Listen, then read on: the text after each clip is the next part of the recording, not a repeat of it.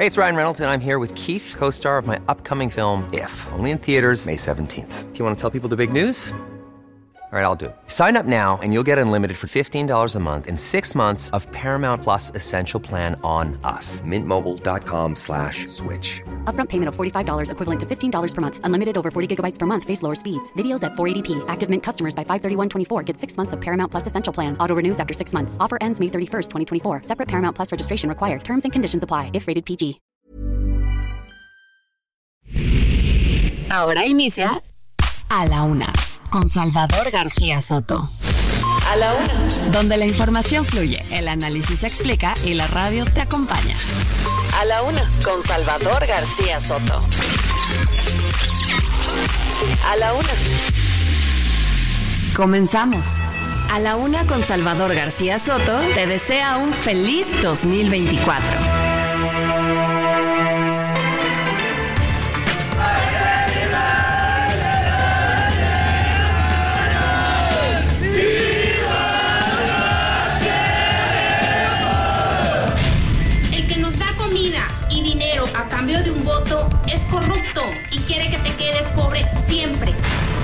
Exista siempre una división de poderes fuerte y clara y que exista la independencia judicial. Rigoberto, te estamos esperando. Rigoberto, te estamos esperando. tenemos que aclarar y decir es que no se ha borrado ni se borrará ningún registro de desaparición. En política hay cosas que no se deben de hacer. Es el ridículo. Oficialmente, ¿cuántas personas hay desaparecidas actualmente en el país? Vivos y vivos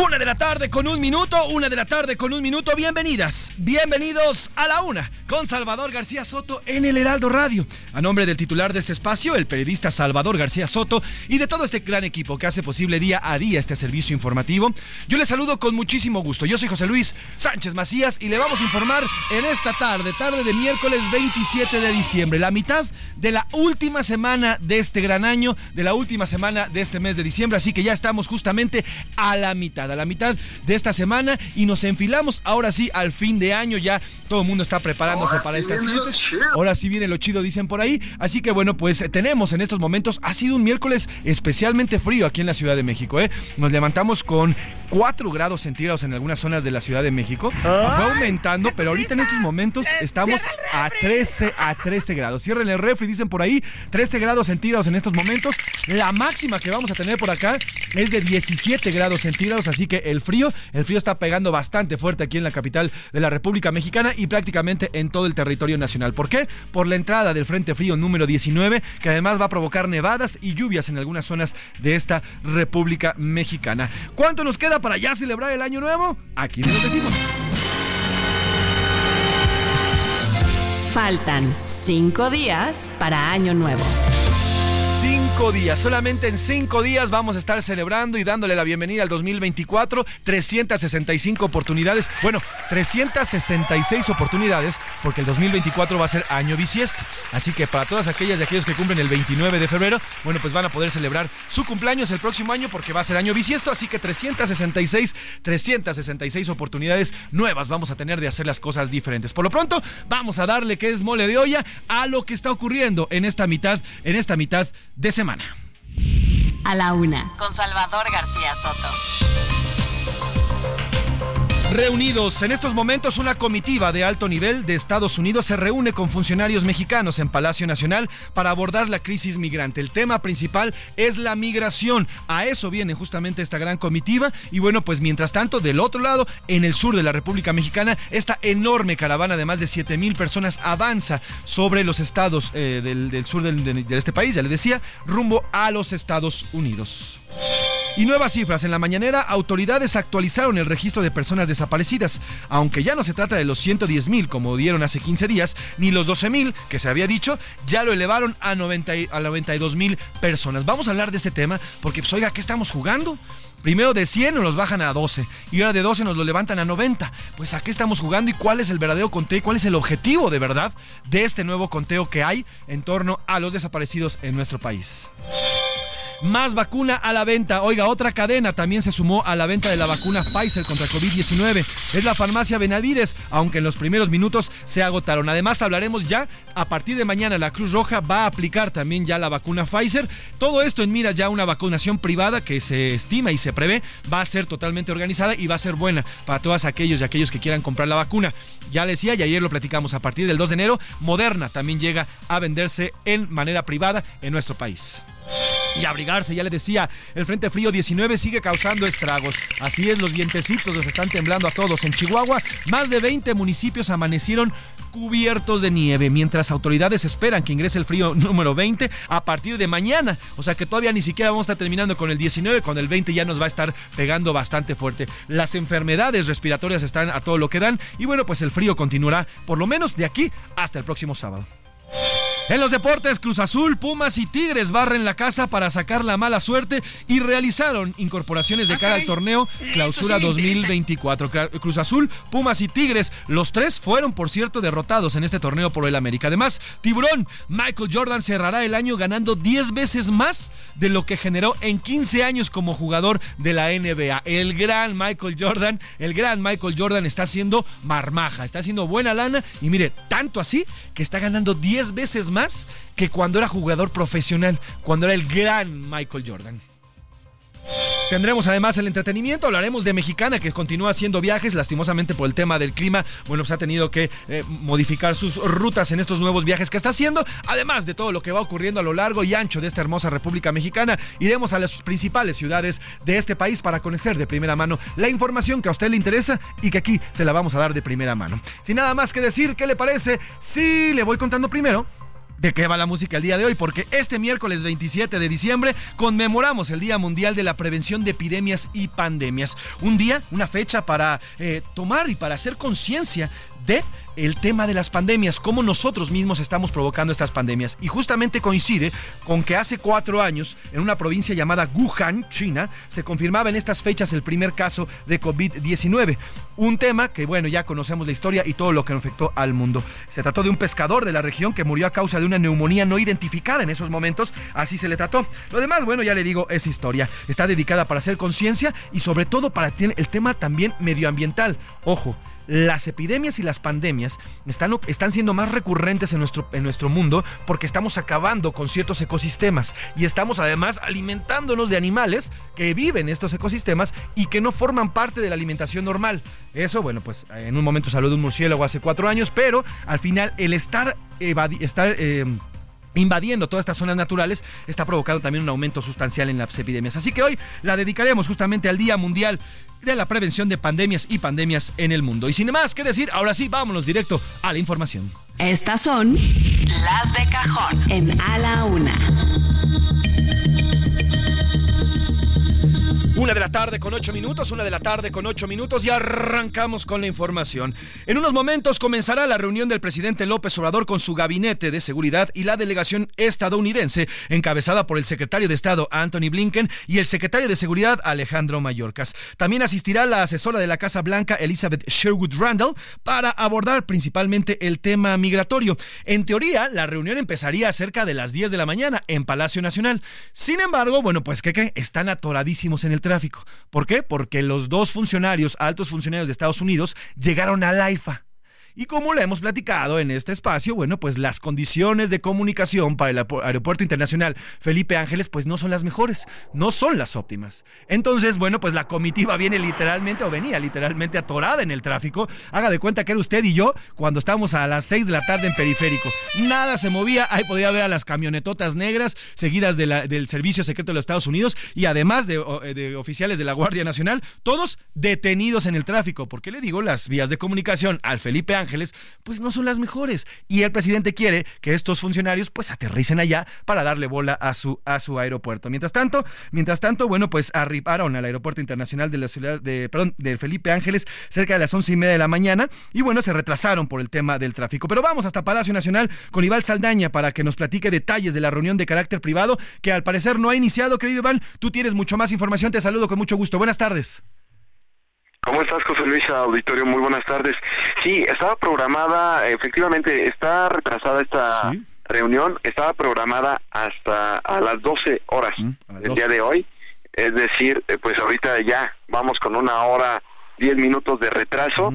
eh, lo señalabas bien, en redes sociales también hemos visto que eh, los funcionarios de la Cancillería han pues dado cuenta de que ya llegaron los altos funcionarios también de Estados Unidos que, que citaron aquí en Palacio Nacional y pues ya vimos llegar aquí a Palacio a las 12.33 horas más o menos arribó el primero de los tres altos funcionarios que se esperan en este encuentro con el presidente López Obrador, Alejandro Mallorca, secretario de Seguridad Nacional.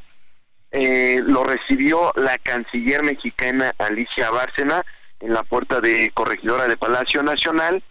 Eh, mi compañera Fernanda García es quien se encuentra afuera y ella nos reporta también que no han visto llegar hasta este momento a, Anthony Blinken, al secretario de Estado, aquí dentro de Palacio Nacional, pues ya están a la espera los compañeros, estamos a la espera de tomar algunos aspectos de esta reunión. No se ha pasado hasta este momento a la sala. Nos comentan, José Luis, que no se tiene previsto hasta el momento algún mensaje a medios, eh, ni tampoco alguna, le decimos, chacaleo con las autoridades estadounidenses o mexicanas, es decir, alguna pequeña entrevista de manera informal. Pero el tema central, ya lo adelantaba el presidente López Obrador, es el tema migratorio, buscar nuevas acciones para contener la crisis migratoria que cruza de, México, o sea, los migrantes que cruzan México rumbo a Estados Unidos. Estados Unidos y México, ambos gobiernos van por nuevas acciones. Desde la semana pasada, hoy, lo, hoy lo confirmó el presidente, pero también el presidente hoy rechazó que pues vaya a aceptar, le vayan a aceptar que eh, la petición de Estados Unidos de que se endurezcan las medidas migratorias pues, bueno frente a esta ola esta caravana incluso José Luis que ha reportado en este espacio que está transitando desde esta desde esta Nochebuena que empezó eh, a, con mayor medida avanzar de sur a norte del país. Correcto, Iván, se hablaba hoy en la mañana, también el presidente dijo, querido Iván, que también él va a tratar, sobre todo el presidente mexicano va a poner sobre la mesa el tema de no utilizar la migración como moneda de cambio o también incluso como este tema de, dentro de las campañas que inician el próximo año allá en Estados Unidos. Sí, de hecho a, a la pregunta directa de que si ve algo detrás de las caravanas, eh, relacionado al tema electoral en Estados Unidos, el presidente contestó que sí, eh, dice que es parte de lo que eh, se ha estado viendo, él dice que ve vínculos con los grupos políticos y también, por supuesto, pues este tráfico que luego hacen de migrantes también, intereses de los llamados coyotes, pero sí confirmaba el presidente que es parte de la conversación lo que va a plantear, porque además dice que eh, iniciando los procesos electorales en Estados Unidos se va a alentar las acciones en materia migratoria, por eso dice que es importante esta reunión para que pues ya definan y pese al proceso electoral en Estados Unidos pues no se detenga las acciones entre ambos gobiernos coordinadas. Y el presidente también López Obrador dijo que va a insistir con Estados Unidos de que se apoye más a Centroamérica con recursos para que pues haya más desarrollo y no tengan la necesidad de emigrar los pues los, los, centroamericanos y que de esa manera pues se contenga de origen el problema migratorio y de hecho hoy José Luis le reprochó a Estados Unidos que le hace falta dar más apoyo a los países centroamericanos. Pues estaremos pendientes, querido Iván, y hacemos contacto en cualquier momento cuando comience esta reunión. Y bueno, pues si tienes algunos datos más que puedan surgir durante la misma. Te mando un abrazo, Iván. Gracias por el reporte, como siempre, puntual. Buena tarde. Seguimos informando, José Luis. Buenas tardes. Abrazo, Iván Saldaña, como siempre, eh, siguiendo al presidente López Obrador. Oiga, y ya nos decía también el mismo Iván que a las afueras justamente de eh, del Palacio Nacional se encuentra Fernanda García, compañera periodista, reportera de Heraldo Media Group, que nos informa también. Cuéntanos, Fer, buena tarde, ¿cómo está el ambiente allá afuera? ¿Quién ha llegado? ¿Cómo está el tema también de las, de las vallas, también de protección? Cuéntanos, buen día. Hola, buen día, José Luis. Me encuentro pues aquí afuera de Palacio Nacional y pues al momento, justo eh, hace unos dos, tres minutos, llegaron eh, los demás funcionarios estadounidenses que faltaban, eh, entre ellos Ken Salazar, el embajador de Estados Unidos en México, Anthony Blinken y Elizabeth Sheward. llegaron con un convoy muy grande, este, con mucha seguridad y hasta el momento ya entraron todos. Ahorita pues la seguridad eh, ya, ya igual entró y pues todo se ve eh, tranquilo. Eh, antes de, de, que llegaran ellos, como a las once, once y media, arribaron los, los integrantes del gabinete del mandatario mexicano, López Obrador, entre ellos el secretario de la Sedena, Luis Crescencio Sandoval, el secretario de Marina, José Rafael Ojeda, la secretaria la secretaria de Relaciones Exteriores, Alicia Bárcena, y la secretaria de Seguridad y Protección Ciudadana, Rosa Isela Rodríguez. Eh, supongo que esta, que esta reunión ya, ya no tarda en comenzar, pues ya llegaron todos los funcionarios involucrados. Pues estaremos pendientes, Fer, qué es lo que está, qué es, cómo se está moviendo por allá. Ahora, ¿dieron alguna declaración alguno de los funcionarios americanos o los funcionarios mexicanos? No, ningún ningún funcionario, solamente Alicia Bárcena eh, salió a recibir a los funcionarios estadounidenses y este y a los medios de comunicación a su llegada dijo que, que ya estaban a punto de llegar, pero bueno, llegaron como una hora después. Sí, sí, así, y, precisamente por el tráfico que hay justamente de IFA para acá. Fernanda García, te agradezco el reporte y como siempre puntual. Que tengas buen día. A ti, José Luis, buen día, bye. Fernanda García, nuestra corresponsal y nuestra reportera, ya fuera de Palacio Nacional, reportera de Heraldo Media Group. Oiga, vamos a cambiar de tema. En este espacio hemos dado seguimiento al secuestro de cuatro trabajadores de pollo que se dedican a las pollerías en Toluca, Estado de México. Este secuestro ocurrido el fin de semana. Los días siguen pasando y aún no hay mayor avance ni indicios de dónde se encuentran estas personas. Vamos hasta allá, hasta Toluca, en la capital del Estado de México, que se encuentra Gerardo García, corresponsal de Heraldo Media Group, y que nos cuenta la última información al respecto de este caso que ha conmocionado no solamente a la ciudad toluqueña, sino prácticamente a todo el Estado de México. Gerardo, buena tarde. Cuéntanos, ¿algún nuevo indicio de los desaparecidos o secuestrados? Hola, ¿qué tal? Muy buenas tardes, José Luis. Ya han pasado cinco días desde la privación ilegal de la libertad de cuatro empleados de un dispendio de pollo en parques nacionales, esto en Toluca, y aún no se dan avance de las investigaciones. Este hay que destacar que este 26 de diciembre la dueña del lugar y familiares de las víctimas exigieron resultados y encontrar con vida a los suyos, pues hay fichas odiseas activadas. Detrás de este hecho delictivo está el cártel de la familia michoacana, quien desde hace tres años cobra el derecho de piso y pide dos pesos por cada kilo de pollo y para presionar realizó diversos atentados desde quema de bodegas y unidades, así como balaceras. El reporte desde el Estado de México. El cual te agradezco, querido Gerardo, y te mando un abrazo. Seguimos en comunicación. Buen día, buen frío día ahí en Toluca. Oiga, y vamos a hacer en estos momentos enlace eh, con Karen. ¿Quién es Karen? Así nos ha pedido que la llamemos. Ella es familiar de una de las personas secuestradas, de uno de los polleros secuestrados. Ella, por miedo, como muchos, muchas personas que viven actualmente en el Estado de México, por miedo no, no, quiere compartir su nombre por eh, alguna represalia. Sin embargo, aquí hemos verificado que en efecto se trate de un familiar y que en efecto se trate de quien dice es. Así que bueno, pues saludo con muchísimo gusto a Karen y gracias por tomarnos esta llamada, Karen. Buena tarde. Hola, buenas tardes. Karen, eh, ¿qué decir? ¿Las autoridades se han acercado con ustedes, a ustedes, para darle seguimiento y qué les han dicho sobre el secuestro de sus familiares? Este, pues hasta el momento no tenemos respuesta de, de nada, no, no sabemos nada, eh, más que lo que pues ya creo que todo el mundo sabe, eh, que me parece habían agarrado a, alguien, eh, pero nosotros no sabemos más.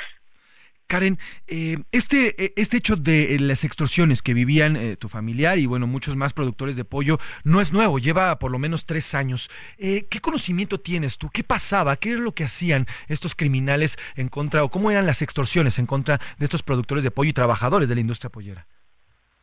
Este, desconozco el tema ya que, pues como, como decimos, ellos simplemente son trabajadores. Claro ellos iban a hacer su trabajo, iban a buscar el sustento para su familia. Sin duda. A lo que me refiero, Karen, es si te llegó a comentar a tu familiar que estos, eh, estos criminales llegaron alguna vez a la pollera donde trabajaba, o, o sea, cómo se acercaban, cuánto les pedían, si es que tienes conocimiento de cuántos, eh, cuánto les pedían por pollo, o si ya los habían amenazado en ocasiones anteriores. Este no, nunca nos comentó nada.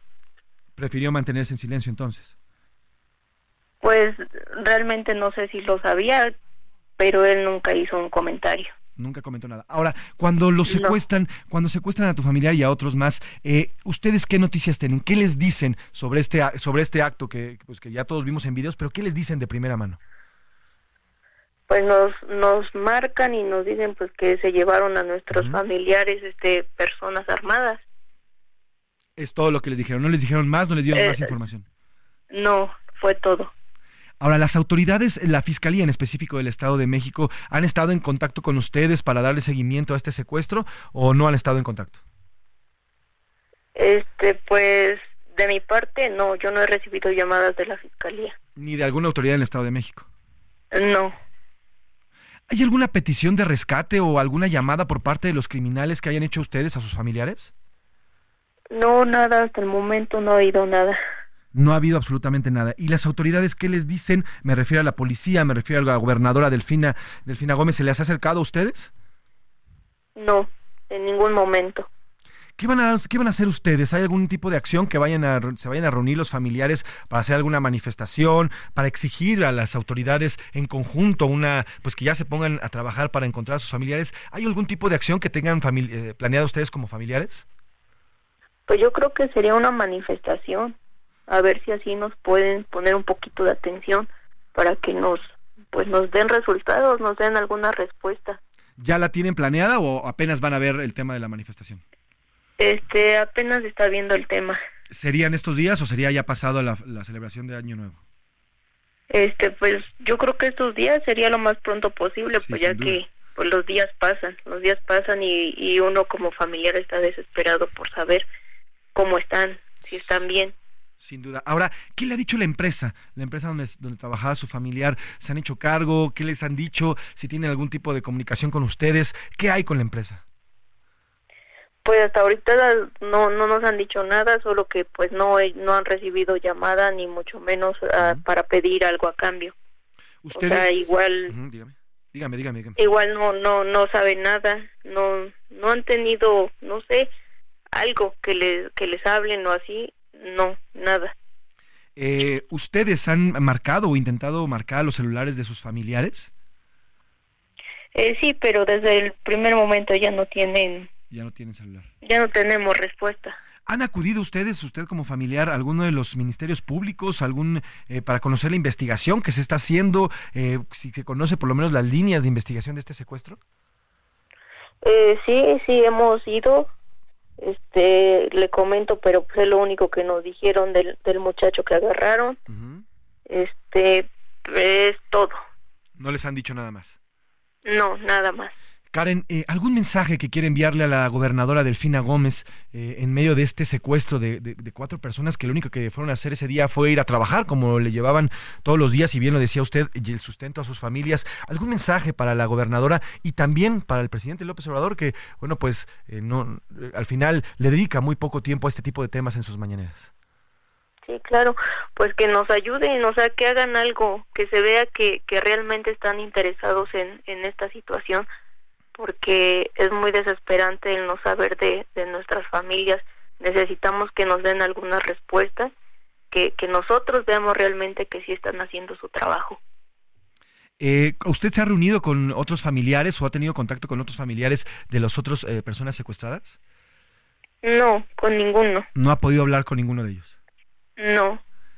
Es decir, que ustedes hasta el momento, digamos, están eh, pues, sin información por parte de las autoridades, pero además están cada quien por su lado viendo cómo pueden resolver este tema. Sí, claro, porque, pues digo, es una situación difícil, ¿no? Entonces, pues sí es difícil estar ahí eh, poniéndose de acuerdo o así. Entonces, pues ahorita, en el momento, pues sí, cada quien, cada quien está tratando de hacer algo por, por su familia. Sin duda. Por último, le quiero preguntar, Karen, ¿cómo ha visto la seguridad en, en su estado, en el estado pues, donde actualmente fueron secuestrados su familiar y otras tres personas más? ¿Cómo ha visto la seguridad en, este, en esta entidad? Pues, pues a lo que se ve yo digo que mal, ¿no? Digo porque, pues, todo lo que está pasando no, no deja cosas buenas que decir. Sin duda. Pues Karen, si me permite, estamos en contacto con usted. En cuanto tenga información de sus familiares o nosotros sepamos algo, nos ponemos en contacto con usted y para seguir platicando, porque es importante darle comunicación y darle voz a estos temas que muchas veces se pierden y más en, en medio de tanta celebración. Le mando un abrazo, Karen, y nos mantenemos en contacto. Gracias. Ahí está eh, Karen, ella, ya le decía, es, su nombre real no es Karen, pero por miedo ha pedido anonimato y así le hemos llamado. Pues ahí está, ni las autoridades han acercado a ellas. Eh, ahí está el mensaje a la gobernadora Delfina Gómez y también para el presidente López Obrador. Vámonos con Jay-Z, la nivelula Fuck Coronavirus, se llamaba esta canción, una canción del 2020. Hoy estamos hablando de pandemias. Por un virus que solo causa dolor y pena, de verdad que nadie aguante esta condena. Pero este pleito tú no lo ganas, te frenamos si no frena. Yo corona porque tan intenso si nadie te quiere. Si por ti tan sufriendo niños, hombres y mujeres. Deja ya de hacernos daño, ¿quién te cree que eres? O que no ve que por tu culpa la gente se muere, así que vete por donde viniste. En un momento regresamos. Ya estamos de vuelta en A la Una con Salvador García Soto. Tu compañía diaria al mediodía. A la Una con Salvador García Soto te desea un feliz 2024. La rima de Valdés. ¿O de Valdés la rima? ¿Qué cosa es la oposición? Para eso me gustabas. En tarugadas te clavas y no pierdes la ocasión de armarla de emoción por cosas que son fortuitas. Ay, de veras, de veritas, mejor ponte ya a trapear. Deja pues de criticar con boca de dinamita. Un viaje de mexicana que tuvo que ser desviado ha sido muy señalado desde ayer en la mañana es una cosa tan vana que ni modo que Obrador sea también el autor de semejante maniobra. Dejen ya de hacer malobra al pobrecito señor. Oposición, no la frieguen, que no tienen algo más. Propongan, saquen un as, no nomás se la restrieguen y ya por favor no aleguen, se las va a matar Morena, porque no vale la pena que nomás les echen culpa, eso no tiene disculpa, está muy chafa la escena.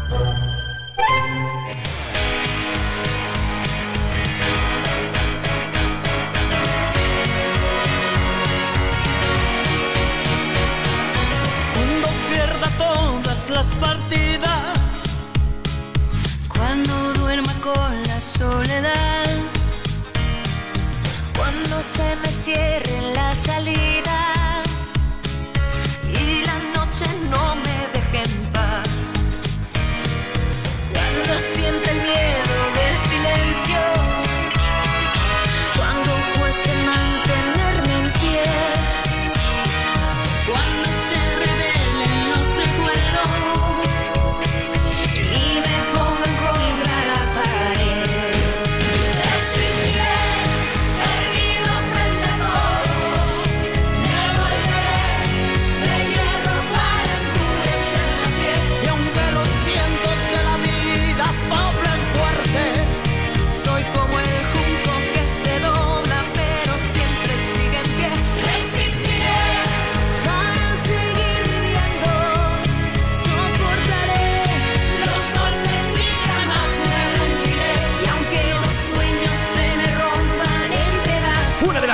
con 33 minutos, una de la tarde con 33 minutos. Yo soy José Luis Sánchez Macías y continuamos aquí en A la Una. Oiga, regresamos con esta canción que se convirtió en un himno durante toda la pandemia. Esta canción que se llama Resistiré. En esta versión cantan Aida Cuevas, Belinda, Benny, Bron Benny Bronco, además de otros artistas mexicanos, pero se hicieron versiones en España, incluso se hicieron versiones en inglés y en otros idiomas, porque le digo que se convirtió justamente en todo un himno. En medio ya de la pandemia por COVID-19, por ahí del año 21, eh, pues la gente que ya estaba dentro de sus casas, que estábamos dentro de nuestras casas, pues, prácticamente encerrados en medio de las muertes y del aumento total eh, de enfermos y pues, los hospitales abarrotados, surgió justamente este himno grabado por diversos artistas que lo hicieron desde sus hogares en el encierro y en esta, eh, en esta época tan oscura de, de la pandemia que vivimos todos, en los cuales vivimos todos alejados de todos. No nos abrazábamos, no nos besábamos, no nos acercábamos, vamos, ni siquiera íbamos a trabajar ah, eh, de forma física a los lugares. Y en medio de esto justamente surgió este himno, este himno llamado Resistiré, el cual llamaba a todas y a todos a aguantar, aguantar porque esto, el COVID, hoy ya 2023 y ya prácticamente un año después, pasó, pero en esos momentos nos decían resistan, resistan porque en un momento la pandemia va a terminar. Y justamente por eso hoy, en este Día Internacional, Día Mundial de la Prevención de Epidemias y Pandemias, así dictado por la ONU para este 27 de diciembre, escuchamos este himno Resistiré, cantado por Aida Cuevas, Belinda, Benny, Bronco y muchos artistas más. Trépale mi Luis, Resistiré, en la canción del 2020. Soy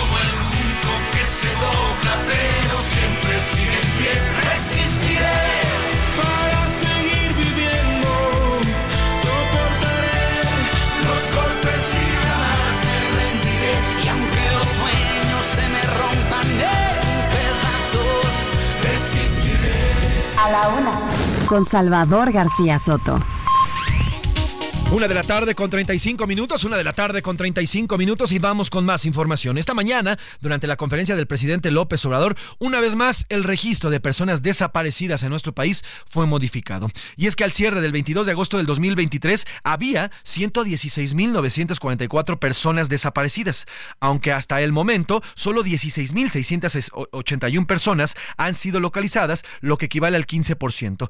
Sin embargo, hace un par de semanas el mismo gobierno federal redujo a cerca de 19 mil personas este número de desaparecidos. Al final, bueno, pues hoy hay una nueva, hay una nueva cifra de desaparecidos. La titular de la Comisión de Búsqueda, Teresa Reyes, convocó a la gente para que participe y ayuda a localizar a las personas como están reportadas como desaparecidas.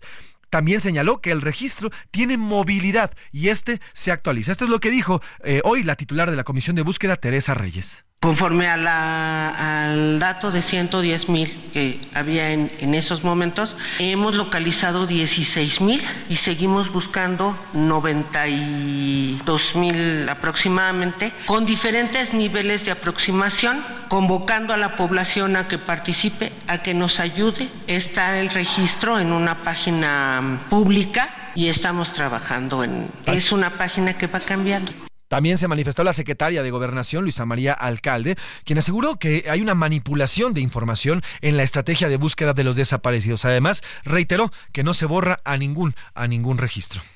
Lo primero que tenemos que aclarar y decir es que no se ha borrado ni se borrará ningún registro de desaparición. Lo segundo es que todos los registros de desaparición cuentan con una estrategia para poder continuar con la localización y la búsqueda. No importa en qué segmento se encuentren, todos cuentan con una estrategia y en todos vamos a continuar con estas acciones de localización. El presidente López Obrador también se manifestó al respecto. Dijo que no van a actuar de manera tramposa. Y lo otro que queremos también que quede claro es que no vamos nosotros a actuar de manera tramposa, porque eso es contrario a nuestros principios. Nunca haríamos algo así. Ahí está lo que dice el presidente. Nunca, nunca haríamos algo así. Pero vamos a platicar con las personas que de verdad están en el tema. Las personas y sobre todo las mujeres que día a día salen a las calles de esta República Mexicana con pico y manos a rascar la tierra y encontrar a los familiares que están desaparecidos porque el Estado no es capaz de ayudarles ni de hacerlo. Saludo con muchísimo gusto y le agradezco el favor de su atención a Cecilia Flores. Ella es fundadora del colectivo Madres Buscadoras en Sonora. Doña Cecilia, ¿cómo está? Buena tarde. Hola, muy buenas tardes. Pues aquí siempre asombrada con lo que salen y salen a decir de nuestros desaparecidos. Sin duda, ¿qué decir de este nuevo conteo? Primero nos lo bajaron a 12 mil, ahora resulta que son noventa y tantos mil porque ya encontraron a 16 mil, pero además advierten, vamos a ir a ver si es cierto que los encontraron. ¿Qué decir de esta, pues este juego de cifras que se está manejando a raíz de una de la llegada de una nueva coordinadora eh, en, en la, co- en- en la comisión de búsqueda de, de personas? Pues lamentamos mucho lo que está pasando porque les dimos la confianza de que ellos iban a trabajar, de que de verdad iban a hacer un buen trabajo en la búsqueda e investigación de nuestros desaparecidos, pero con resultados para las familias, no para ellos mismos. y como siempre pues decimos, ¿por qué tanta impunidad en el tema de los desaparecidos? ¿Por qué mejor no ponerse a trabajar en lo que ellos se postularon y lucharon y, y pues ellos eh, pidieron el apoyo de las familias para estar en ese lugar? Entonces, ¿por qué no ponerse a hacer de verdad un trabajo que para nosotros es muy lamentable tener que seguirlo haciendo y con tantas negligencias por parte de las autoridades y tantas burocracias, tanta impunidad y tantas carencias que tenemos nosotros en este tema. Sin duda. Ceci, este, estos eh, recortes o estos manejos en las cifras que hemos visto en los últimos no más de tres semanas desde que nos la dieron con 12 y ahora esta nueva que nos están dando. Eh, eh, en estas eh, reconfiguraciones de cifras, ¿se han acercado a ustedes? ¿La comisión se, acercó a ustedes? ¿La Secretaría de Gobernación se acercó a ustedes para decirles, a ver, aquí está la lista? Pues, ¿Se acercaron ustedes para hacer estas reducciones? Claro que no, como siempre nunca nos toman en cuenta solamente cuando les conviene algo, que necesitan nuestro apoyo. ¿Qué ve usted, Ceci Flores? Estamos platicando con Ceci Flores, fundadora de colectivo Madres Buscadoras de Sonora. ¿Qué ve usted en esta reducción y en este manejo de cifras que nos están presentando en las mañaneras y como información oficial además? ¿Qué es lo que percibe o qué es lo que ve usted en esta reducción? Podemos la apatía de ellos en el tema de los desaparecidos, un tema tan sensible y tan doloroso para nosotros las familias con el que tenemos que cargar todos los días, la ausencia de nuestros hijos y la ausencia por parte de ellos como autoridad en la búsqueda de investigación. Vemos mucha apatía en ese tema, la burocracia, la impunidad.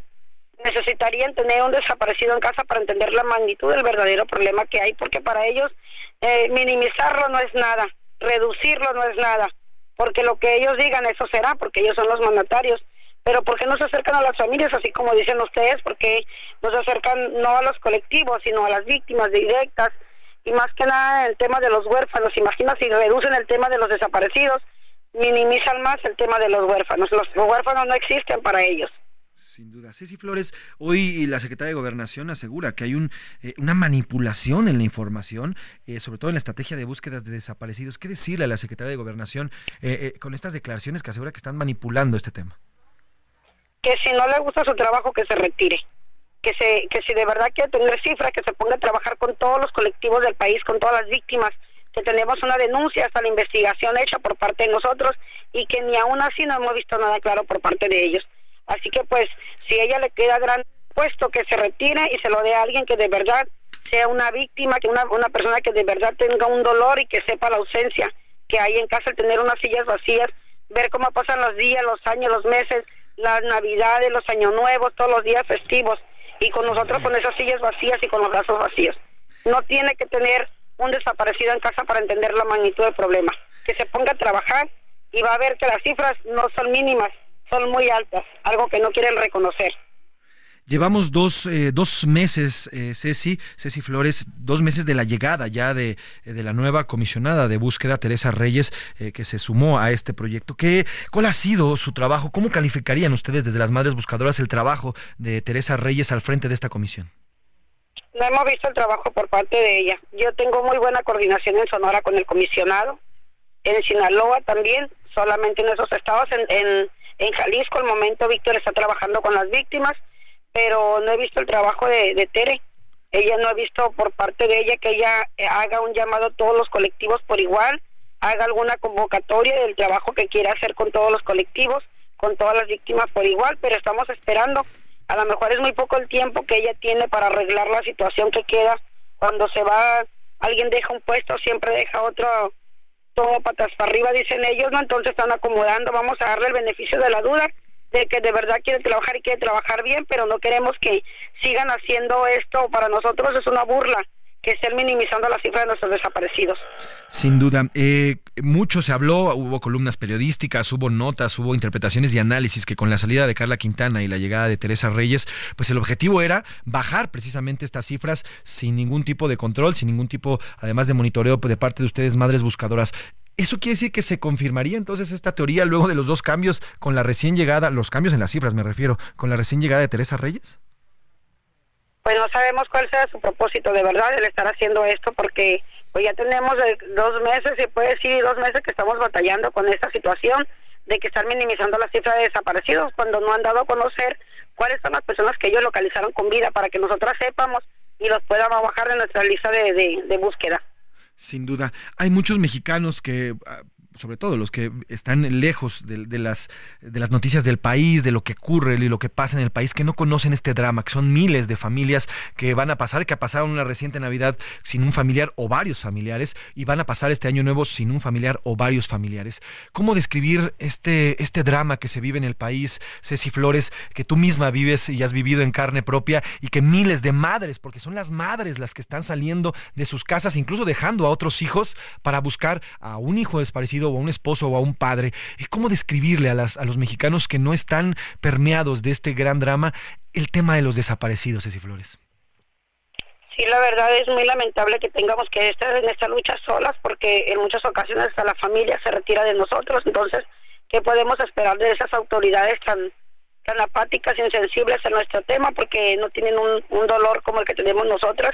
Decirle a la gente que no nos abandone, que las madres buscadoras necesitamos mucho el apoyo, la solidaridad, la empatía y la sensibilidad de la sociedad, que no esperen a tener un desaparecido en casa para sensibilizar en este tema que si nos abandonan las autoridades, pues que lo único que nos abraza son la sociedad, que por ellos estamos aquí en esta lucha, por los que aún tenemos en casa y por los que necesitamos que vuelvan a casa. Sin duda, Ceci, y bueno, decimos cifras porque en estos momentos estamos hablando de cifras, pero cada una es una historia, cada una es una vida diferente, cada una es un padre, una madre, un hijo, una hija, un sobrino, un nieto, un abuelo. Son historias desgarradoras de cada familia, Ceci, y que además tú has eh, fundado este, este colectivo de madres buscadoras en Sonora, que son, no, no son dos, tres madres las que están buscando a sus familiares. Eh, ¿Cuántas mujeres están ahí eh, contigo en Sonora buscando a sus familiares? Y además tú que tienes contacto con estos colectivos, ya nos, ya nos decías, más o menos cuántas madres en estos momentos van a pasar un año nuevo sin su familiar y además están en las, en las terracerías, en los, eh, eh, en los diversos eh, lotes baldíos buscando a sus familiares. Pues aquí en Sonora solamente son más de 4.700 desaparecidos. Y los que están contabilizados por parte de las autoridades y que la familia ha reportado, pero ¿qué, pa- qué pasa con esas cifras ocultas que la familia por miedo no denuncia? Esos desaparecidos que se van a quedar pues así sin, sin buscar porque la familia tiene miedo. Porque aunque nosotros los encuentremos de nada nos va a servir, ellos van a ir a vamos, van a salir de una fosa y van a ir a otra fosa porque si la familia no denuncia, no hace pruebas de ADN, los cuerpos que encontramos no van a tener un positivo que dé una compatibilidad y se van a volver a ir a una fosa común. Así que es muchísima la gente que está desaparecida y que por miedo no son buscados. Hoy las colectivas de madres buscadoras en todo el país, Ceci Flores, estamos platicando con Ceci Flores, fundadora del colectivo Madres Buscadoras de Sonora. Hoy las colectivas y los colectivos eh, Ceci Flores de todo el país tienen el apoyo de la actual administración, del actual gobierno para encontrar a sus familiares. Pues no lo hemos visto porque nosotras siempre andamos buscando con muchas carencias. Hay colectivos que ni buscan porque no tienen camionetas, porque no tienen recursos. Entonces, ¿dónde está el recurso que dice el presidente que hay para la búsqueda de personas desaparecidas? ¿O dónde está la búsqueda que ellos hacen, ya que aún teniendo toda la investigación por parte de nosotras las familias, no han dado con el paradero de nuestros hijos? Así que, pues no vemos de ninguna manera dónde está el apoyo. Nosotros en Sonora sí tenemos el apoyo del gobernador Alfonso Durazo, pero solamente en Sonora. Y no buscamos solamente en Sonora, tenemos desaparecidos en todo el país. Así que necesitamos que de verdad, así como se, se apoya en Sonora, se apoya en todo el país. Sin duda. Por último, Ceci Flores, le pregunto, en el 2018 el entonces candidato, o bueno, ya era eh, presidente el electo de la República Mexicana, les prometió a las madres buscadoras ayudarles a encontrar a sus desaparecidos. Seis, prácticamente Sí. seis años después, estamos a ocho meses de que concluye el gobierno de López Obrador. ¿Podemos decir que esta promesa se cumplió? ¿La promesa que les hicieron en el 2018 a las madres buscadoras? Claro que no, porque no haciendo una Comisión Nacional de Búsqueda se acabó el problema. Al contrario, en nada nos ha apoyado a nosotros porque los recursos van para las comisiones, no para las víctimas, y las que hacemos el trabajo somos las víctimas, no las comisiones. Las comisiones trabajan en coordinación con nosotras. Ellos no solamente nos dan acompañamiento, pero las que hacemos la búsqueda somos nosotras. Sin duda. Por último, ¿habrán próximas movilizaciones o protestas como le hicieron hace un par de semanas afuera de la CEGOP luego de la reducción de eh, números, de cifras? No, claro que no, de mi parte no. Yo sigo la búsqueda de mis desaparecidos sin estar perdiendo el tiempo eh, queriendo sensibilizar a personas que de verdad parece que ni tienen corazón, parece que ni tienen hijos y parece que ni tienen madre. El gobierno les falló, Cecilia Flores. Nos ha fallado y nos debe una disculpa pública. Cecilia Flores, eh, fundadora de Madres Buscadoras de Sonora, le agradezco estos minutos y si me permite nos mantenemos en contacto. Claro que sí, a tus órdenes. pues ahí está, más claro ni el agua. Podrán decirnos misa, podrán decirnos lo que quieran en las mañaneras y manejar las cifras y demás. La realidad es esa. Las mujeres, las madres buscadoras buscando a sus familiares que han sido doblemente desaparecidos. Una por el crimen y otra por el gobierno. Pues ahí está, las madres buscadoras. Este es uno de los dramas más grandes que hay en nuestro país. Imagínese usted que seguramente está planeando ya su cena de fin de año para este fin de semana, seguramente ya está convocando a su madre, a su padre, a sus hermanos, a sus amigos. Imagínese el dolor profundo que están viviendo en estos momentos familias que en lugar de estar preparando esta cena, esta celebración, esta reunión entre ustedes, entre los que se aman, están buscando o están pensando, ¿dónde estará este cuate o esta hermana o esta amiga o esta sobrina o esta hija, este hijo? ¿Dónde estará? Ese es el drama que vive nuestro país. Y a pesar de todo lo que estamos viendo y lo que vivimos, el gobierno ni las ve ni las escucha, pero sobre todo las ignora y ahora hasta desdecha, desecha su trabajo. Vamos a otros temas. A la una. Con Salvador García Soto. Una de la tarde con 49 minutos, una de la tarde con 49 minutos. Oiga, vamos a hablar de la vacunación. La Cruz Roja Mexicana, aquí le hemos eh, dado en este espacio y le hemos informado que a partir de mañana iniciará con las jornadas de vacunación contra el COVID-19. La aplicación de la vacuna elaborada por la farmacéutica Pfizer tendrá lugar en las delegaciones locales de la Cruz Roja. Ahorita le vamos a recordar cuáles son, pero por lo pronto vamos con Gerardo García, corresponsal de Heraldo Media Group en el Estado de México, que nos cuenta ya los preparativos rumbo al inicio de vacunación en estas, eh, que ahorita le voy a mencionar cuáles son, las, eh, las sedes de la Cruz Roja que va a, a, aplicar esta vacuna. Gerardo, ¿cómo estás? Buena tarde. Cuéntanos cómo se prepara la Gran Cruz Roja. La Cruz Roja en el Estado de México ya reveló que la vacuna contra la COVID-19 tendrá un costo de 785 pesos, es decir, un estimado de 100 pesos menos que del mercado nacional a través de diversas farmacias y las jornadas iniciarán este jueves. La institución informó que el horario de atención será de las 9 a las 18 horas. Este biológico de la vacuna Pfizer en su presentación para adultos e infantil se aplicará en las delegaciones de Toluca, Naucalpan y Cuautitlán, México, en la entidad mexiquense, así como en Lilas, Cojimalpa ah, y ambas esto también en la Ciudad de México. En todos los espacios antes mencionados se proyecta tener diariamente una disposición de 100 dosis y inicialmente se había proyectado para el 26 de diciembre, aunque será el día de mañana. El reporte desde el Estado de México. Y el cual te agradezco, querido Gerardo. Eh, la gente, ¿cómo has visto a la gente, Gerardo? Ya está ansiosa por irse a vacunar. ¿Has, has logrado platicar con alguien que pues ya esté por lo menos sí dándole la vuelta? Ya mejor no está no afuera de la Cruz Roja formado porque es mañana, pero sí por lo menos dándole la vuelta, pues más o menos haciendo ahí el scouting de dónde están las delegaciones. ¿Has podido platicar con algunas personas allá mexiquenses que te digan que sí van a acudir a, a vacunarse?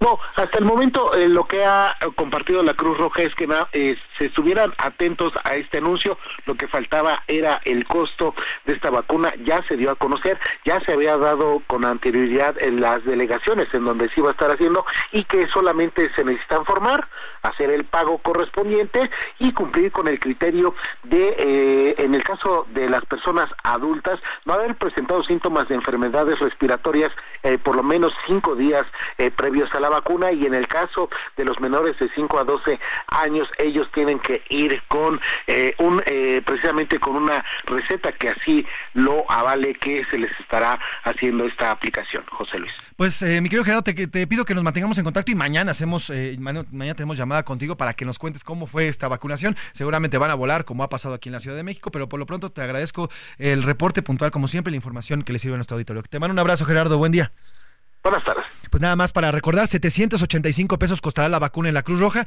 ¿Cuáles son eh, las sedes donde se va a aplicar? Toluca, Cruz Roja Toluca, Cruz Roja Naucalpan, Cruz Roja Cuautitlán, Cruz Roja Lilas, que se encuentra en la alcaldía Coajimalpa, y en el Hospital Central de Polanco, que se encuentra justamente en la zona de Polanco, en eh, eh, aquí en la Ciudad de México. Los horarios de 9 a 6 de la tarde, de 9 a 6 de la tarde, lunes a viernes, para que usted se vaya preparando. Así que la vacuna Pfizer ya se va a poder colocar en la Cruz Roja. Mientras tanto, vamos porque eh, hay otra cadena que también se suma a la venta de la vacuna Pfizer, se llama de, de las farmacias Benavides. Esta cadena también se suma ya a la venta privada de esta vacuna Pfizer. Gaspar Betancourt, tú te encuentras en una de ellas y cuéntanos cómo va esta vacunación. Buen día, Gaspar. Así es, José Luis Auditorio, buena tarde. En efecto, la vacuna contra el COVID-19 de Pfizer que se ofrece en la cadena de farmacias Benavides está agotada en algunas sucursales. Tras el inicio de la venta del biológico el pasado 23 de diciembre, algunas farmacias de la cadena ya no tienen la, la vacuna debido a la demanda que ha tenido. En algunos otros casos, como en este que me encuentro, es la farmacia ubicada en la Avenida de los Insurgentes al cruce con la calle de Uruapan, en la colonia Roma. Aquí tienen disponibles únicamente 10 eh, dosis para las personas que aún estén interesadas. Aquí la cosa es que tienen que venir y aplicárselas en el consultorio. De hecho, solo las farmacias que cuenten con consultorio son las que están ofreciendo el biológico, debido a que lo tienen que pagar un médico del consultorio se las tiene que aplicar, no se las pueden llevar, José Luis, es muy importante Eso es importantísimo, esto. Gaspar. Qué bueno En que el- lo mencionas. ¿eh? Es importantísimo. Así no es. se la pueden llevar, la aplican ahí mismo. Eso es importante, Gaspar. Así es, esto es para que en el traslado no se eche a perder el biológico, para que alguien capacitado, en el caso de los doctores que trabajan en estos consultorios, las apliquen, y también para una, posible reventa, para evitar una posible reventa. Esos son los factores por los que se tienen que este, aplicar en los consultorios de esta cadena. Recorrimos varias alcaldías, en la mayoría de las farmacias está agotada, en algunas otras hay que pagar, si está cerrado el consultorio, como el caso de este, hay que se puede apartar la vacuna y a las 5 de la tarde que llegue el doctor a este consultorio se les puede aplicar. También aquí lo que llamó la atención es que no observamos largas filas en ninguna de estas eh, farmacias. Las que las tienen disponibles las tienen sin mayores eh, filas y si que la gente tenga que batallar, llegan, la apartan o si está el doctor, la pagan y se las ponen de inmediato. Pues, Así es. Pues sin duda una gran noticia y bueno, pues estaremos pendientes de cómo va la vacunación. Gaspar Betancourt, te, te agradezco el reporte y te pido que nos mantengamos en contacto. Claro que sí, excelente tarde, continuamos pendientes. Ahí estamos pendientes. Vamos a una pausa y regresamos. Con más de vacunas. Hay una tienda que ya también va a empezar a venderlas. Le cuento a la pausa. No le cambies. Estás en A la Una con Salvador García Soto. Información útil y análisis puntual. En un momento regresamos. Ya inicia la segunda hora de A la Una con Salvador García Soto. A la Una. Donde la información fluye, el análisis se explica y la radio te acompaña. A la una, con Salvador García Soto. A la una. Comenzamos. Sigue creando momentos tan únicos como tus actividades con Ford Maverick. Estrena la tuya con mensualidades desde 9,049 pesos y seguro promocional. Visita a tu distribuidor Ford más cercano. Consulta términos y condiciones en Ford.mx. Vigencia del 1 de diciembre de 2023 al 2 de enero de 2024. Nacidos Ford, nacidos fuertes. A la Una con Salvador García Soto te desea un feliz 2024.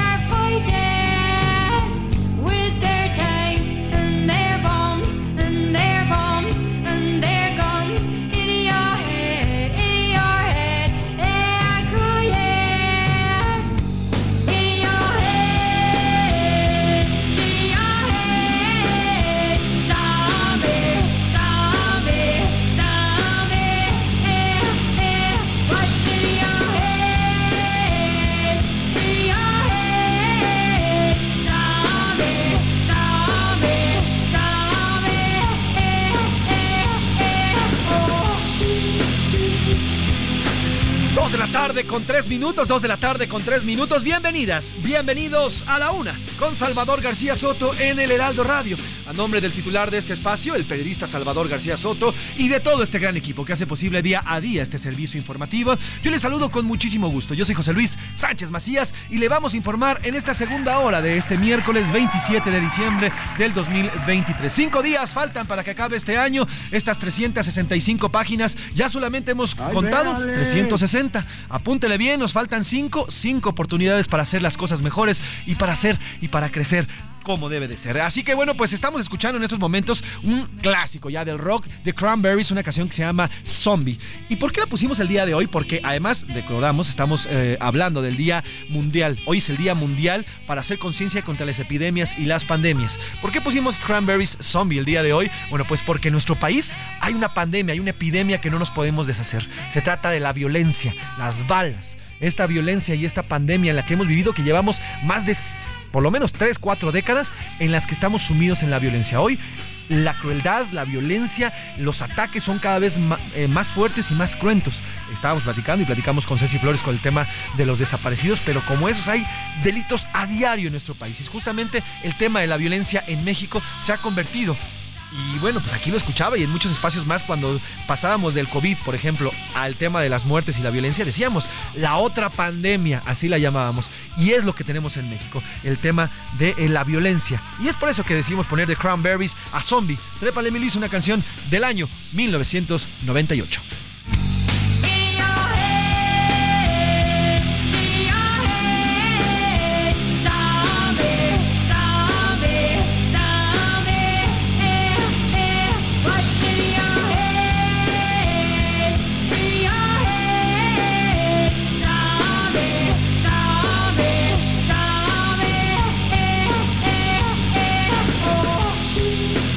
Tarde con cinco minutos, dos de la tarde con cinco minutos. ¿Y de qué vamos a contarle en esta segunda hora? Haremos un recorrido por la República Mexicana, ya que las temperaturas siguen bajando. Ya le decía, el día de hoy amanecimos aquí en la República, aquí en la capital, perdóneme, a 7 grados centígrados. Vamos a regresar en la noche a 8 grados y no vamos a rebasar los 19 grados esta tarde. ¿eh?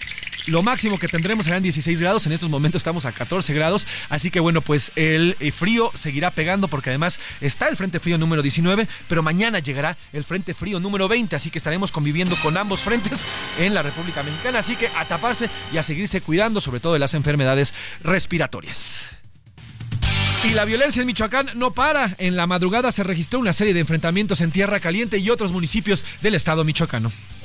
Iremos a Coahuila también porque familiares y amigos despidieron a Armando Guadiana, eh, el senador Armando Guadiana, quien eh, falleció el día de ayer a causa de un cáncer de próstata. Aquí se lo informamos y bueno, pues también le contaremos de cómo fueron eh, transitando estas exequias.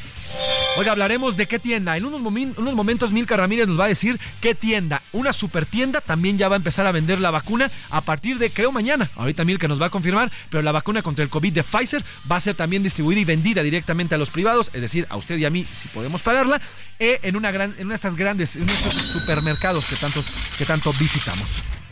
Tendremos además el deporte con el señor Oscar Mota que nos va a traer los resultados de esta jornada de la NFL y los partidos del fútbol americano ya rumbo, rumbo a el Super Bowl que se juega en mes de febrero y además ya los equipos de la Liga Nacional comienzan a hacer ajustes luego del término de el, eh, apertura, en la apertura 2023. Como ve, tenemos todavía muchísimo más que contarle, más que platicarle a lo largo de esta hora, así que quédese, le vamos a informar, le vamos a divertir, también le vamos a entretener. ¿Qué le parece sin nada más que decirle? Vámonos directo con la información. A la una. Con Salvador García Soto. Dos de la tarde con siete minutos, dos de la tarde con siete minutos y arrancamos con la información. Walmart de México, la empresa Walmart de México ha anunciado que a partir de mañana venderá la vacuna contra el COVID-19. Milka Ramírez, bienvenida. Cuéntanos, eh, sin duda una gran noticia porque además tiene una gran cobertura esta tiendas en todo nuestro país y vamos a poder encontrar estas vacunas. Buen día, Milka. Hola José Luis, muy buenas tardes. Y sí, mira, el precio va a ser de 845 pesos. Se va a poder encontrar en Walmart Express y Walmart Supercenter de 19 estados del país.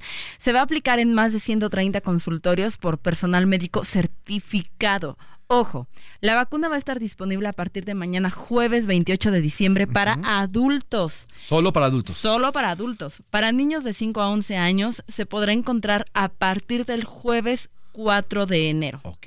A ver, Ok. entonces repetimos eso, por favor, Milka. A partir de mañana, jueves 28 de diciembre, se podrá encontrar para adultos. Es la vacuna de Pfizer. A partir del 4 de enero se podrá encontrar para menores de 5 a 11 años en los consultorios adyacentes de Walmart Express y Walmart Supercenter de 19 estados del país. Si quieren más información, lo pueden encontrar en... Ahí, anótenle. Https dos puntos diagonal diagonal super.walmart.com.mx content farmacia Ajá. y ahí encuentran toda la información. Perfectísimo. Bueno, entonces, eh, walmartdemexico.com.mx, diagonal Content Farmacia, ahí va a poder encontrar toda la información. Estamos buscando a directivos de Walmart México para platicar con ellos y que nos cuenten cómo va a ser ya esta distribución y aplicación de la misma vacuna. Pero por lo pronto, para hacer un, eh, hacer un balance, Milka, a ver, ya tenemos vacunas disponibles en farmacias del ahorro con un costo de 799 pesos ahorita. Va a costar 80 y- 845 pesos, ¿ok? En Farmacia San Pablo, eh, con el costo de 848, Milka. Farmacias Guadalajara. 840 pesos. 840 en pesos, Benavides ajá. en 899. ¿Y en Walmart? 845. Y en eh, la Cruz Roja a partir de mañana también. 785. Entonces ya vamos a poder encontrar en todas estas farmacias, ahora en Walmart México y también en la Cruz Roja, en la vacuna contra el COVID-19 marca Pfizer. Todos rondan entre los 800, entre los 750 y los 900 pesos. En eso está la vacuna, el costo aproximado. La aplicación en todas es en el mismo lugar, Milka. Y bueno, por, eh, para las farmacias sí hay aplicación pediátrica, todavía no la hay para Walmart. Y ojo, acuérdense que en la Cruz Roja sí piden receta para Exacto. los menores de edad. En las farmacias no, pero en la Cruz Roja sí piden receta. Y usted no puede llevarse la vacuna, no puede comprarla y llevársela a su casa o a donde quiera, se la tiene que aplicar ahí mismo, ahí mismo se la, se la tiene que aplicar, ¿sale? Y bueno, ayer platicamos también con la gente de Moderna y a partir del 2 de enero, Moderna, la vacuna Moderna, que también es la más actualizada, va a comenzarse a distribuir. Esta vacuna, la Moderna, esa sí la va a hacer a través no solamente de farmacias y tiendas eh, que estén autorizadas, sino también a través de médicos particulares. Es. ¿Eso qué significa? Bueno, pues pueden ser eh, cualquier médico que esté cercano, que se dedique a vacunar a personas, o un pediatra incluso, que son los que aplican las vacunas a los niños. Solamente, ojo, a personal de salud, no será vendida a personal privado. Así que bueno, pues ya la vacuna privada poco a poco, y ya justamente a cuatro años que nos cayó la pandemia y que nos pegó durísimo en el país y en el mundo, bueno, pues ya por lo menos en México tenemos acceso a estas vacunas. Ahora Walmart de México también se suma a estas, a, a esta, a esta venta. Pues gracias, Milka. Gracias, José Luis. Pues ahí está. Oiga, y hablando precisamente con temas de salud, a dos días de la inauguración de la superfarmacia en Huehuetoca, Estado de México, continúan los trabajos de mantenimiento e instalación de infraestructuras para el, mas- para el almacenaje de medicamentos. Eh, Del lugar también se realizan obras de reencarpetamiento de los caminos de acceso, remoción de óxido en muros y labores de limpieza. Cabe recordar que fue el pasado 21 de noviembre cuando el presidente López Obrador anunció durante su conferencia matutina la inauguración de esta gran, eh, de esta gran farmacia, este gran almacén, cuyo propósito será resguardar todos los medicamentos del mundo y combatir el desabasto de medicinas en México. Una ocurrencia del mes de noviembre entre tantas y tantas y tantas y tantas estrategias y las entrecomillo que nos han vendido, que nos han venido a vender durante este sexenio para arreglar el, desabasto en nuestro país. Ahora es esta megafarmacia. Eh, ese mismo día el secretario de Salud, Jorge Alcocer, señaló que sería el 30 de diciembre, es decir, el próximo sábado, cuando se inaugure esta superfarmacia. Recordamos lo que dijo el secretario de Salud, Jorge Alcocer, el pasado 21 de noviembre. Este almacén, eh, tengo entendido, el presidente lo, seña- lo preguntó, que el 30 de diciembre podría este, inaugurarse, pero esto está sujeto a lo que puedan decidirse. Pues ahí está lo que dijo en aquel entonces el secretario de Salud, eh, el señor Alcocer. Bueno, pues eh, fue durante la conferencia de este martes que el presidente eh, anunció que visitará el almacén el próximo viernes. El presidente acudirá un día antes de la inauguración. El 29 vamos a ir a la farmacia, les invito, este, como al mediodía. Pues ahí está el presidente. Lo cierto es que en los reportes, la gente, los, reporteros, los que han estado cerca, todavía no han avisorado la llegada de medicamentos. Hasta este momento no hay medicamentos dentro de esta zona, no existen medicamentos dentro del, almacén, solamente se están haciendo los trabajos, digamos que de remoción, de arreglo, de eh, rebosamiento también de todas las instalaciones, pero no ha llegado un solo fármaco a esta megafarmacia. Además, por si fuera poco, todavía no se instalan los centros de refrigeración, en los temas de refrigeración, porque serán necesarios también para, para, eh, para, para eh, los medicamentos que así lo necesiten, por ejemplo, las vacunas y demás. En fin, bueno, pues esperemos que a ver si se inaugura, porque así hemos- este año hemos sido, eh, ha sido el año de las inauguraciones, ¿no? En febrero inauguraron eh, la, el, el aeropuerto internacional Felipe Ángeles, que bueno, pues, pues hay va, va más o menos. Eh, por ahí del 21 también, del 21 de, marzo, inauguraron la, la refinería eh, Dos Bocas, que bueno, pues no hemos visto un solo barril. Nos dijeron que ya para diciembre veíamos el primer barril, tampoco lo hemos visto. Y bueno, pues acaba de inaugurar el, primer tramo también del tren Maya, de Cancún a Campeche, Campeche, Campeche a Cancún, Cancún, un trayecto que ya se puede hacer desde hace años a través de las carreteras. Y hoy, bueno, pues el próximo sábado veremos si se inaugura esta mega farmacia. Estaremos pendientes y le reportaremos aquí si es que esta mega farmacia es la solución y la panacea, como ya nos lo prometió, prometió el presidente. Aquí la misma Canafarma la semana pasada nos dijo que era una ocurrencia. Tal cual, así nos lo dijo. En fin, vamos a otros temas, temas bastante fríos. A la una. Con Salvador García Soto. Dos de la tarde con 14 minutos. Oiga, ¿cómo le ha ido con el frío? ¿Cómo le ha pasado con el frío? Le voy a preguntar justamente aquí al señor Oscar Mota Aldrete, que está al lado de mí. Oscar, ¿cómo te ha ido? ¿Cómo levantaste? ¿Te levantaste el día de hoy, Oscar Mota? Eh, Bienvenido. ¿Cómo estás, mi querido Manfred? Hoy un gran día para ganar. Lo complicado, la neta, de- sin ser demasiado descriptivo esta hora, pues es cuando uno tiene que pasar eh, al baño la primera vez, ¿no?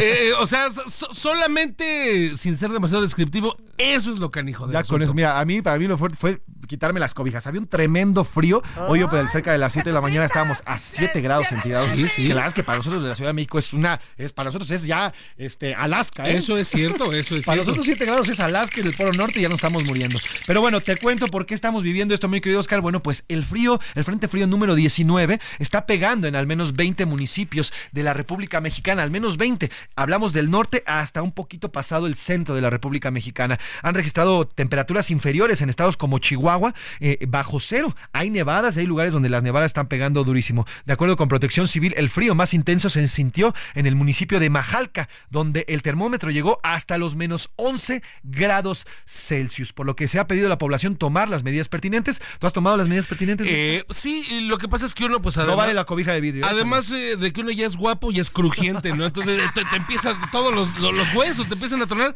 pero los chamacos no. Chamacos, neta, eh, háganme caso al tío Mota, por favor. Tápense, especialmente a mis hijos, porque andan descalzos, Sí, infelices. no, no. Entonces, No, por favor, pueden, chicos. Se pueden enfermar. Pero bueno, además se viene el Frente Frío número 20, pero vamos hasta Chihuahua. Vamos a Chihuahua con Federico Guevara, corresponsal, compañero y amigo querido. Fede, cuéntanos, oye, ¿cómo te está pegando el frío, Fede? Buen día. Y esos dolores de huesos que ya nos dan a estas edades, Fede, con estos fríos, ¿para qué les contamos? Buen día, Fede. Buenos días. Y mira, pues como tú bien comentas, está haciendo frío, sí, mucho frío. Pero como en Chihuahua existen tres estaciones, la de invierno, la del tren y la de frío, pues ya los chihuahuenses estamos acostumbrados a estas bajas de temperatura. Está pronosticado que, bueno, hoy todo amaneció a menos 1.2 grados hasta 9 y 10 grados centígrados en Majalca, como tú bien acotabas, este, es la región serrana cerca de la capital de Chihuahua a menos 11. En pocas palabras, Protección Civil hizo un anuncio el día de hoy de que este frente, que estos fríos continuarán los próximos dos o tres días. Y está externando a todos los ciudadanos a que precauciones. ¿Por qué? Porque siempre que caen este tipo de heladas aquí en Chihuahua ocurren tres fenómenos. Primero, las tuberías se revientan y hay que tener cuidado porque tenemos nosotros estar casi casi obligados a, a tapar esas tuberías. Número dos, empieza la escasez de gas porque todo el mundo empieza a sentir frío y piden el gas y bueno, hay que esperar a veces hasta un día o dos a que te resultan. Pero bueno, somos una población acostumbrada a esto, así es que sí, eh, la sufrimos, pero creo que la sufren más ustedes por allá. Sin duda, mi, mi Fede, te quiero preguntar, de las tres estaciones, ¿cuál es tu favorita? A mí la de invierno. Eh, la de invierno. El calor no te lo quitas ni desnudando. El frío te echas así como calzón sin inspector, te avientas 20 cobijas y se quita. Sin duda. Oye, querido Fede, y ya en el tema noticioso, en el ámbito noticioso, ¿qué ha dicho las autoridades? ¿Hay algún reporte de eh, personas que hayan fallecido? Me refiero a personas que viven en situación de calle o alguien, porque también es mucho, Fede, precisamente cuando no tienen gas, pues prenden leña, prenden algunas fogatas para calentarse. ¿Hay algún reporte por parte del gobierno en, en este aspecto? Mira, hasta el momento, hasta el momento se han reportado ocho personas fallecidas por hipotermia, principalmente en la fronteriza Ciudad Juárez. Eh, hay abierto albergues 24 horas al día en Juárez y en Ciudad Juárez para suficiente para atender a un número inclusive de 1.500 personas. Es decir, la gente está acostumbrada. Hay muchas personas que sí, muchos de ellos que beben y se quedan dormidos en la calle. Ahorita la preocupación, por ejemplo, en Ciudad Juárez son los migrantes. ¿Por qué? Porque todos estos migrantes que están llegando de Honduras, de Nicaragua, de Haití, de República Dominicana, de Venezuela, pues para ellos es como estar en el Polo Norte. No están acostumbrados y no traen la indumentaria propia del caso. Para esto, el gobierno del Estado está repartiendo cobijas y ya hubo una vez hace como tres días repartieron chamarras. ¿Por qué? Porque ese es un grupo que está siendo vulnerable al no estar acostumbrados a estos fríos. Sin duda. Pues Federico, te pido que nos mantengamos en contacto y tápate, abrígate bien. Yo sé que están acostumbrados a hacer frío allá, pero de todas formas nunca está de más y las enfermedades están a la orden del día. Te mando un abrazo, querido Federico, que tengas buena tarde. Igualmente, buenas tardes. Ahí está Federico Guevara, como siempre, con información desde el norte de esta hermosa República Mexicana. Oiga, y donde también se registró un descenso en las temperaturas fue en las zonas altas del Estado de México, donde el termómetro llegó hasta menos 5 grados. En el Nevado de Toluca, autoridades mexiquenses han vuelto a restringir el paso hasta nuevo aviso debido a los peligros presentes en la atracción natural, los fuertes vientos y las nevadas. Gerardo García, buena tarde. Otra vez nuevamente, cuéntanos cómo está pegando el frío por allá, que también está pegando bastante fuerte.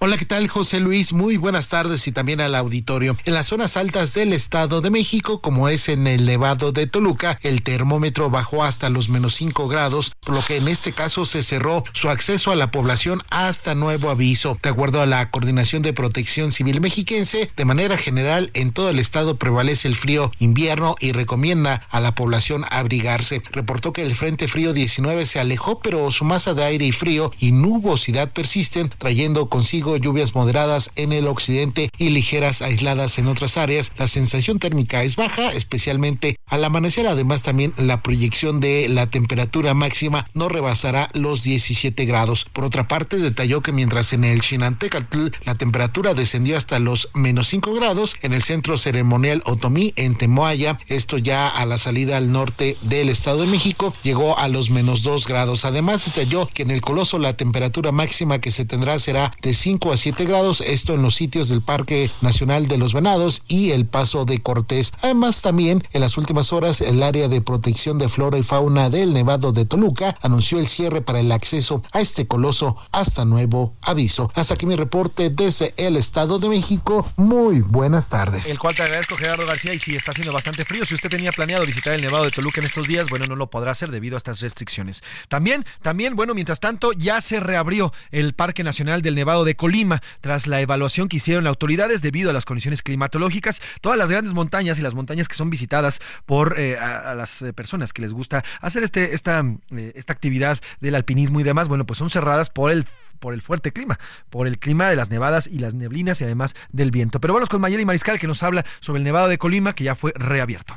Hola, ¿qué tal, José Luis? Muy buenas tardes. Buenas tardes también a todo el auditorio. Luego de que eh, se evaluaron los caminos y sobre todo las brechas del Parque Nacional Nevado de Colima, la Unidad Estatal de Protección Civil y Bomberos de Jalisco eh, informó que, bueno, se estará reabriendo este Parque Nacional a la visita, nada más que solamente existe un ingreso, un camino por el cual podrán entrar estos visitantes y este es eh, por el área de La Joya. Y es que el día de ayer por la madrugada se registró una fuerte granizada que incluso cubrió los caminos entre 15 y 30 centímetros de alto, lo que pues hizo que las autoridades de manera preventiva decidieran cerrar este parque nacional. Y bueno, también el volcán de fuego, el Nevado de Colima, se mostraron en su parte más alta, eh, pues eh, con granizo, incluso algunas fotografías que se difundían en redes sociales mencionaban la posibilidad de que fuera nieve. Aclaran eh, también que bueno, esto se trata del granizo y con la lluvia, pues posible agua-nieve. Y eh, el día de hoy, pues bueno, ya está incluso la zona metropolitana un poco más cálida y despejado el cielo. Muy buen día para todos. Gracias Mayeli Mariscal por el reporte, igual, eh, igual para ti un muy buen día. Vámonos a los temas. A la una, con Salvador García Soto. Dos de la tarde con 22 minutos. Vamos a Michoacán, porque Michoacán eh, no descansa. Y no descansa no porque esté chambeando, sino descansa por la violencia. La violencia diaria que afecta a este estado. Y en esta ocasión, la noche de este martes, se registraron una serie de enfrentamientos entre hombres armados, quienes hicieron al menos dos bloqueos carreteros en los municipios de Tepalcatepec y Buenavista Tomatlán, en la región de Tierra Norte. Eh, en la región de Tierra Caliente, discúlpeme. Sergio Cortés, fundador y director de Artículo 7, periodista independiente, amigo de este espacio y colaborador también. Te saludo con muchísimo gusto, querido Checo. Cuéntanos de la violencia que, como digo, bueno, no para lastimosamente allá en Michoacán. Buen día, Sergio. Buenas tardes, José Luis. Sí, efectivamente, como comentas, es una pena que Michoacán sea nota nacional por estos hechos de- del crimen organizado. Y sí, efectivamente, la noche de este martes, pues delincuentes se apoderaron de al menos tres vehículos, José Luis, en el municipio de Buenavista, Tobatlán, aquí en Michoacán, y bloquearon la carretera Patzingán-Buenavista. Pobladores reportaron el incendio de al menos un automotor, José Luis, mientras en Tepalcatepec, también como lo comentaste, también en la tierra caliente de esta entidad, habitantes del lugar reportaron enfrentamientos armados, pero hasta el momento no se sabe de muertos o heridos. Mira, te comento que todo hace suponer que estos narcobloqueos y quemas se originaron por la detención ayer martes de un jefe de plaza identificado como el Guache, presunto integrante del grupo delincuencial Los Viagras, en la tenencia de Felipe Carrillo Puerto La Ruana. A esta persona, al Guache, le asegurado dos rifles de asalto K-47 y una AR-15, así como cinco cargadores, 110 cartuchos útiles y un dron presuntamente utilizado para arrojar explosivos caseros. Ya, obviamente, después de, estos eventos, pues ya eh, la Guardia Civil, la Guardia Nacional y el Ejército están en esta parte de Michoacán, pues con los eh, operativos que después de, de los hechos montan y bueno, pues ya está ahí la, la calma en este lugar, José Luis. Pues sin duda, como siempre, lastimosamente, porque además Michoacán, tú eres de allá y lo, y lo sabes, es hermoso es. y pues lastimosamente la, la- la información que surge casi a diario, querido Checo, y lo platicamos diario todas las mañanas, es tema de violencia. Te agradezco el reporte, Sergio, y estamos en contacto, si me lo permites. Un gran abrazo, querido. Claro que sí, un gran abrazo. Hasta luego. Sergio Cortés, corresponsal, amigo además y director y fundador de Artículo 7 ahí en Michoacán. Nos vamos a una pausa, nos vamos a ir con música y regresamos. Estamos recordando el Día Internacional de las Pandemias y Epidemias. Por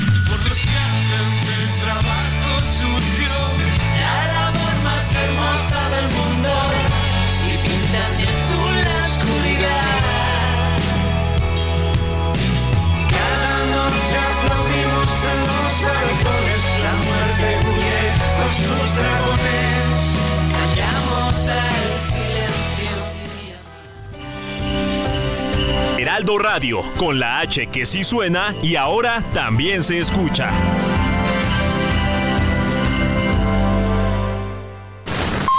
Ya estamos de vuelta en A la Una con Salvador García Soto.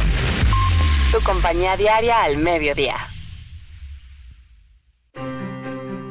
Sigue creando momentos llenos de estilo deportivo con Ford Escape híbrida. Estrena a 24 meses sin intereses y seguro promocional. Visita a tu distribuidor Ford más cercano. Consulta términos y condiciones en Ford.mx. Vigencia del 1 de diciembre de 2023 al 2 de enero de 2024. Heraldo Radio, una estación de Heraldo Media Group. Con la H que sí suena y ahora también se escucha. A la Una con Salvador García Soto te desea un feliz 2024.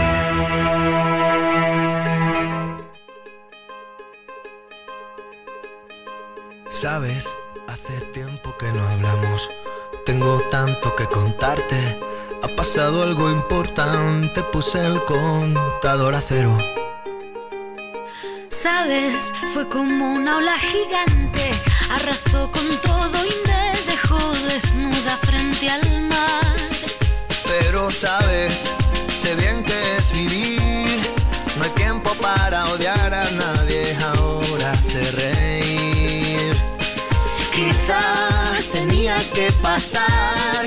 No es justo, pero solo así se aprende a valorar. Y si me levanto y miro al cielo, doy las gracias y mi tiempo lo dedico a quien yo quiero. Lo que no me aporte lejos, si alguien detiene mis pies. Aprenderé a volar. Y si miro todo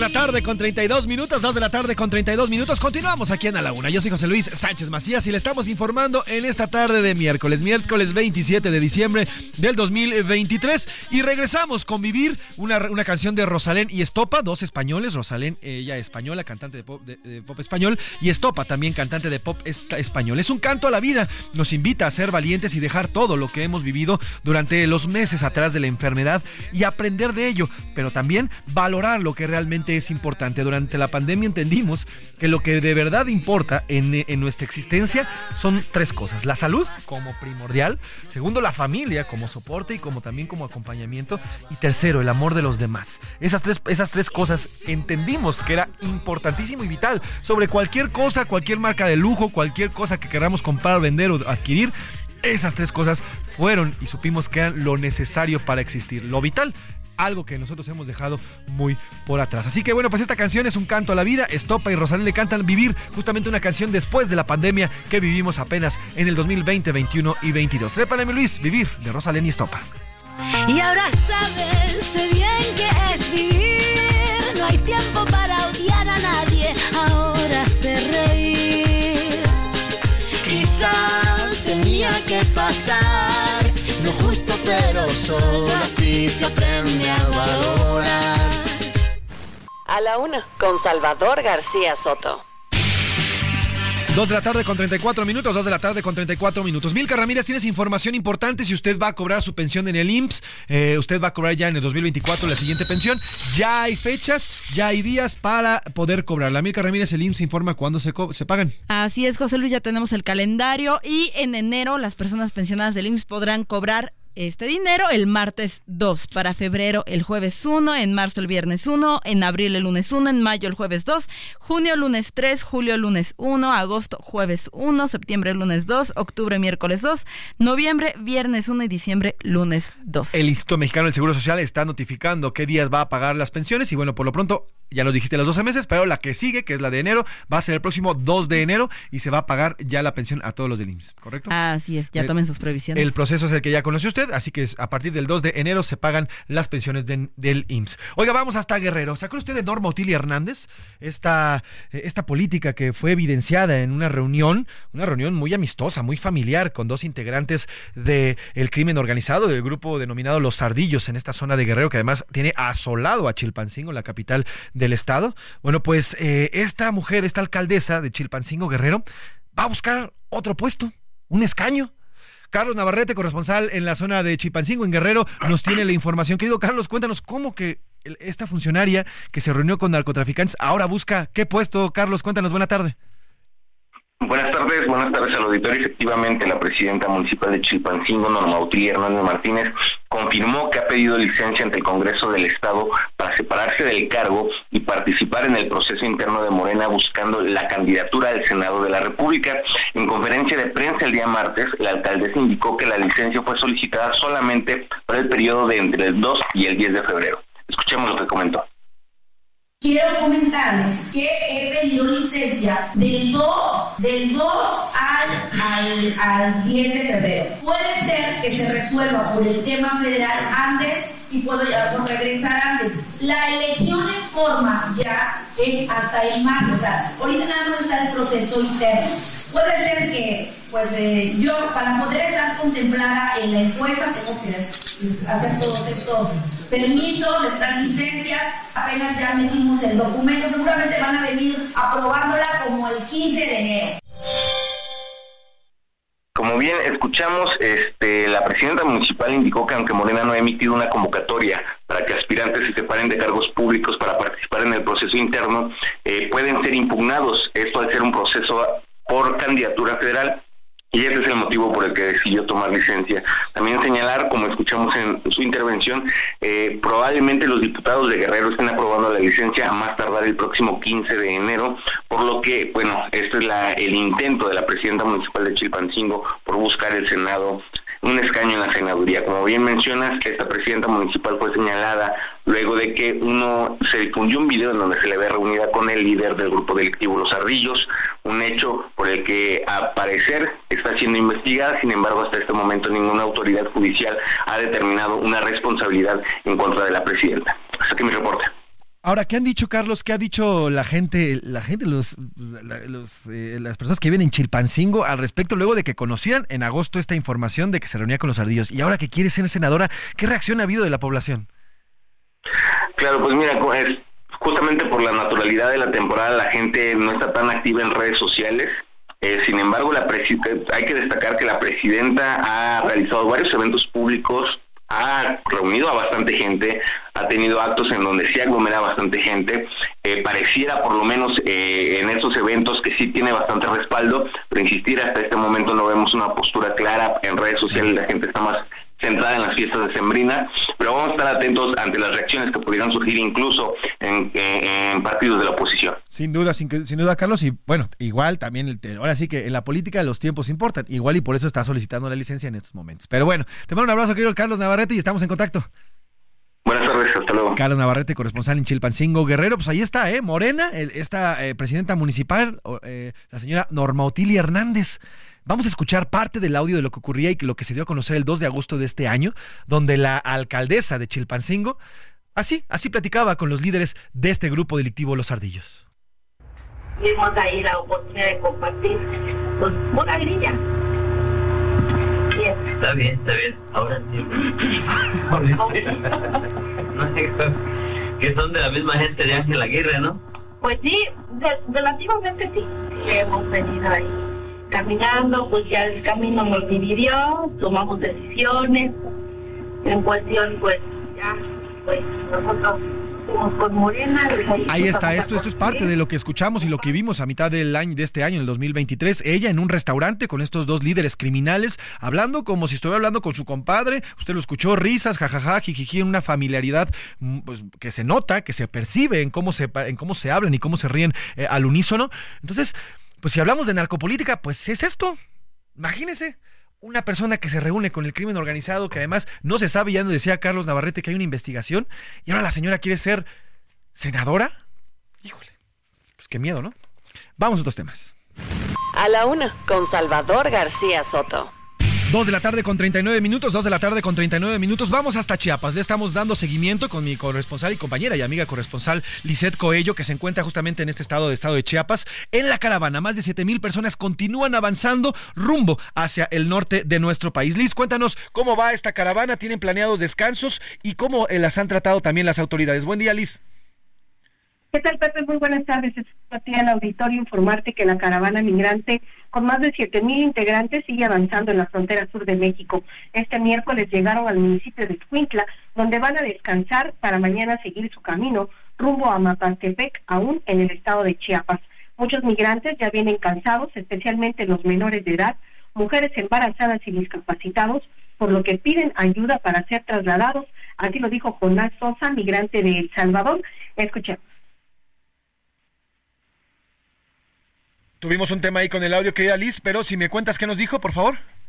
Así es, eh, bueno, pues ellos, eh, él señalaba que, bueno, pues principalmente las personas discapacitadas ya no pueden avanzar más y están solicitando precisamente a las autoridades del Instituto Nacional de Migración puedan ser trasladados en autobuses a otros estados y realizar sus trámites como lo habían hecho en caravanas pasadas. Los migrantes han acordado seguir caminando hasta la Ciudad de México y ahí checar quiénes se quedan o quiénes continúan hasta la, hasta la frontera norte del país. Finalmente te comento que hoy han decidido quedarse acá en el municipio de Escuintla, debajo de un domo techado, para mañana muy temprano, eh, de hecho a las 3, 4 de la mañana, emprender el camino al siguiente municipio que es Mapastepec. Todavía les faltan aproximadamente dos o tres días para salir del estado de Chiapas y continuar hacia el vecino estado de Oaxaca. Ese sería el reporte de Pepe. Liz, ya se nos trabó la máquina. ¿Te parece si escuchamos el audio? Claro que sí. Vamos a escucharlo. Está bien bueno eso, que nos tomen en atención, ya es hora de que nos tomen en atención a nosotros con discapacidad, porque están viendo el esfuerzo tan grande que estamos haciendo, caminando tantos kilómetros con nuestra di- discapacidad para poder llegar hasta aquí. Mucho que ya no podemos, yo por lo menos ya no aguanto caminar más kilómetros. Ahí Quisiera lo que decías, ahí lo de decías, verdad que, los migrantes ya no pueden, ya no pueden más y le están hablando, ya no pueden más caminar, están caminando. Pensaban que iba a ser más fácil, pero sí se está complicando este tema de la caravana, Liz. Así es, Pepe, sobre todo porque pues van muchas familias, van muchos menores y aproximadamente son más de 100 mujeres embarazadas las que también caminan en esta caravana que va a ser la última del año y bueno los activistas finalmente te comento Pepe que están señalando que en cada municipio que Ajá. están haciendo paradas pues se van uniendo más eh, migrantes por lo que cuando lleguen al estado de Oaxaca pues ya podrían ser cerca de los 10.000 quienes estén conformando esta última caravana de este 2023 Pues Liz, estamos en contacto. Si me permites para darle seguimiento como le has dado puntualmente a esta gran caravana. Y bueno, pues te pido que nos mantengamos en contacto. Un abrazo, querida Liz. Buen día. igualmente buenas tardes. Lizeth Coello, nuestra corresponsal allá en la eh, en el estado de Chiapas. Vamos a Veracruz porque también también hay una eh, hay una caravana que está avanzando a través del estado veracruzano. Juan David Castilla, cuéntanos hermano qué tienes para hoy y además cómo va esta caravana.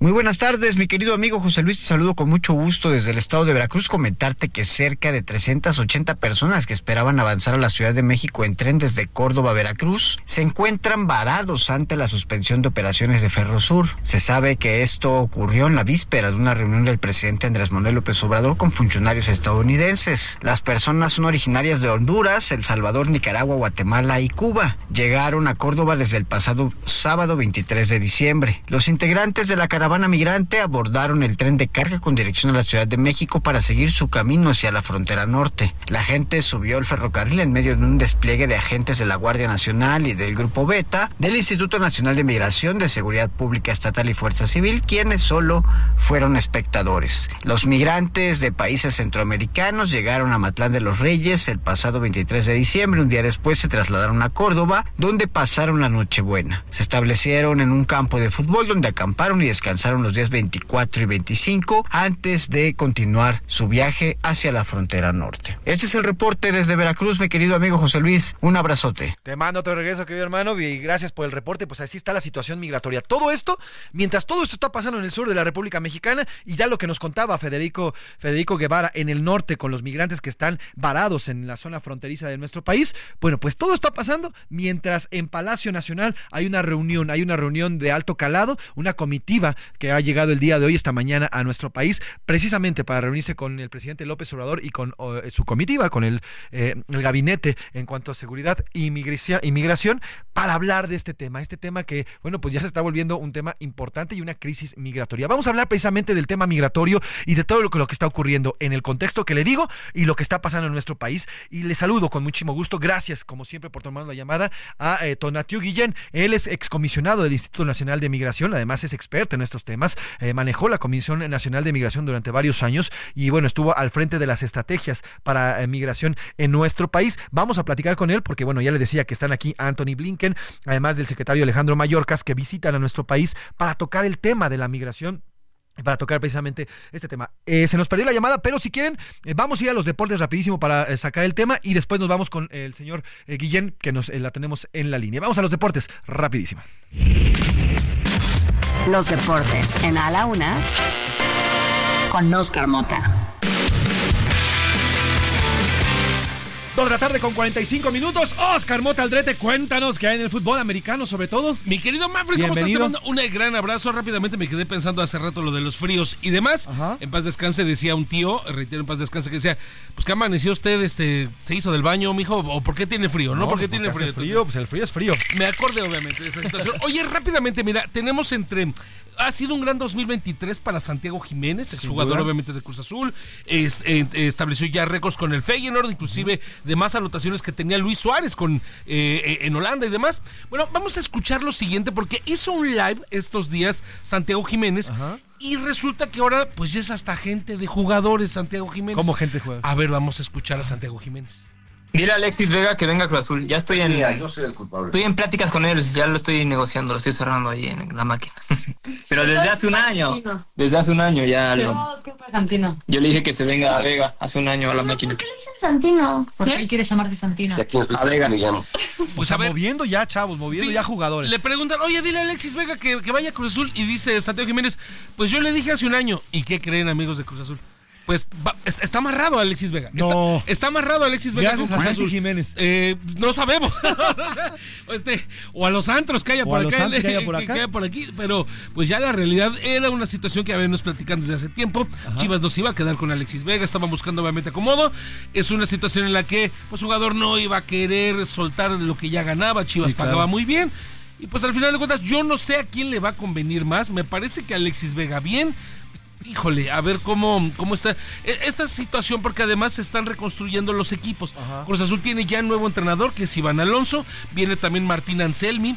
El Toro Fernández, que fue delantero de Pumas, una de las grandes cartas de Mohamed, que ya no está en Pumas, pues también ya es delantero de Cruz Azul. Entonces, está reforzando el Cruz Azul, ¿eh? es un nuevo Cruz Azul actualmente. Entonces, a falta de confirmarlo, pero le puedo adelantar, usted lo está escuchando aquí en A la Una con Salvador García Soto, con José Luis Sánchez, que Alexis Vega será jugador de Cruz Azul en las próximas horas. Entonces, Se va a dar un levantón el Cruz Azul, ¿eh? Seguramente, a ver cómo funciona. Por el lado de Tigres, Juan Bruneta, que fue el mejor asistidor de toda la liga, era de Santos, ya es jugador de Tigres, ya firmó con ellos. Entonces se van haciendo obviamente estos eh, intercambios. A Pumas llega Piero Quispe. ¿Quién es Piero Quispe? El mejor jugador de la liga peruana del último año, muy joven, 22 años.